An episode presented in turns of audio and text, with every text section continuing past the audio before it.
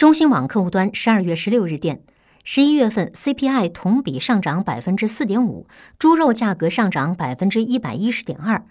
国家统计局新闻发言人傅林辉十六号表示，国务院已出台一系列举措，增加生猪生产，扩大规模化养殖，推动各地取消不合理的禁养限养措施，已经见到了积极的变化。猪肉价格十一月份环比已经出现回落。同时，积极增加猪肉进口，投放储备冻猪肉，对平抑物价发挥重要作用。及时启动临时价格补贴，保障困难群众的基本生活。未来看，随着支持生猪生产政策见效，猪肉价格逐步企稳回落是可以预期的。